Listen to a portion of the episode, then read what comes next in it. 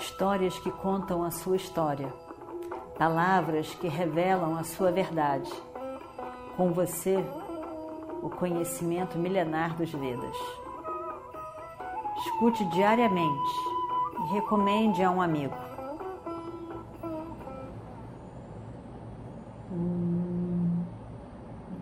Vakratunda Mahakaya Suryakoti Samaprabha Nirvignam Kurumedeva Sarvakarishu Sarvada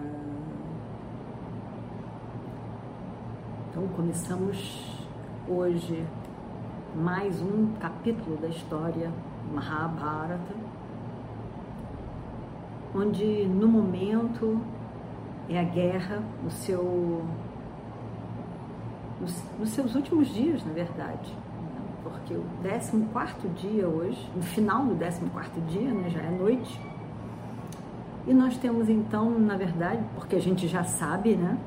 As pessoas no campo de batalha não sabem, mas nós sabemos. Tem 15, 16, 17, 18. Quatro dias de guerra.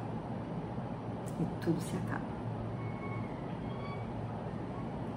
Realmente, cada dia mais se torna mais emocionante, mais eventos e também porque as pessoas nesse campo de batalha, tanto de um lado quanto do outro, já não aguentam mais. Já não aguentam mais. Quando a guerra começou, Duryodhana tinha certeza de que seria uma questão de três dias e ele venceria. Mas o caso é que já são 14 dias. Bhishma, o invencível, o imortal, morreu. Era o o, o senhor que governava todo o exército dos, dos Kauravas de Duryodhana. E morreu. Grandes guerreiros, inúmeros, do lado de Duryodhana, estão morrendo. Ele tem, ele tinha 100 irmãos, 99 irmãos e já morreram, acho que uns 40. Duryodhana, evidentemente, que não aguenta mais. Os Pandavas também, numa tristeza, numa preocupação, naquelas pessoas morrendo e morrendo. E cada um com uma questão diferente lutando na mesma guerra, com outras pessoas, com outras questões, com emoções relacionadas ao passado, com raivas guardadas, com brigas de família, desentendimentos. São muitas questões. E dívidas, dívidas porque foram protegidos como Drona, como Kripa, Ashwatthama. Foram protegidos, foram alimentados, foram tiveram uma vida farta e confortável, mais do que confortável, com muitos e muitos e muitos confortos e, possibilidades. E isso eles devem a Duryodhana e a Dhritarashtra. Eram muitas coisas. E no final, no final, estavam todos cansados. E nesse dia, 14 dia, não aguentavam mais. Irritados, com raiva, indignados, frustrados mesmo, com muita raiva. Pelaquela situação, por estar naquela situação por se ver ali tão amarrado àquela situação que não dá para sair daquilo. Não se vê solução, não se vê opção. Parece que está tudo aprisionado. Então, evidentemente que a raiva e a insatisfação saem à tona. E eles então, indignados, resolvem lutar de noite, quando existe uma regra de que ao nascer do sol até o pôr do sol. Mas eles continuam. Eles estão. Eles querem ver se aquilo acaba. Vamos pegar e vamos lutar para ver se hoje termina tudo. E não termina. Então a gente tem que lidar com essas situações todas. É um campo de batalha. São pessoas que estão ali, humanas, com tantas emoções, escolhas, medos, histórias. Histórias dentro da sua mente. E assim estão. Histórias são contadas com certeza na Índia, pelo mundo inteiro, possivelmente. No final do dia, no pôr do sol, depois do pôr do sol, quando as pessoas já trabalharam, já cuidaram de tudo que tinham que cuidar, fizeram as suas obrigações, tudo foi feito. Uma sensação realmente de, de ter feito tudo o que tinha que fazer. E aí então, o que fica, fica para amanhã. Nós fizemos tudo o possível. E aí então, fechamos o nosso dia, relaxamos. E nas vilas, na Índia e possivelmente em todo o mundo, nessa hora, quando se vive em vila, não é como a vida na cidade, muito menos uma vida de, de eletricidade. Mas as pessoas se reúnem num lugar, num centro da vila, num lugar onde se pode reunir, um lugar comum muitas vezes é um templo, onde a gente coloca as lâmpadas de óleo, onde tem um lugar em que a pessoa que vai falar vai, vai contar uma história, vai fazer uma palestra, vai comunicar algo importante, significativo para todos, fica ali sentado e as pessoas outras ficam todas ao redor todo mundo já relaxou de obrigações. Não tem, não carrega, porque o sol se foi, então não carregam mais a sensação de que tem que fazer mais. Porque não tem energia elétrica, não tem luz, não tem o que fazer. Não pode botar a luz como se fosse o sol dentro de casa. Então, não tendo o que fazer, mas não é possível. Relaxam as obrigações para o dia seguinte e vamos relaxar. Hoje pode-se fazer até a mesma coisa. E num determinado momento, chegando em casa, podemos tomar um banho, comer algo sentar, conversar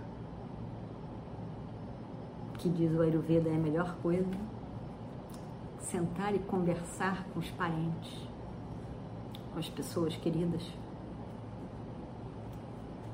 E também podemos hoje ver televisão, ver uma série.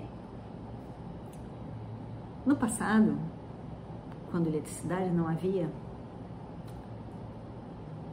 podia-se conversar podia se assistir a uma, a uma dança, a uma história.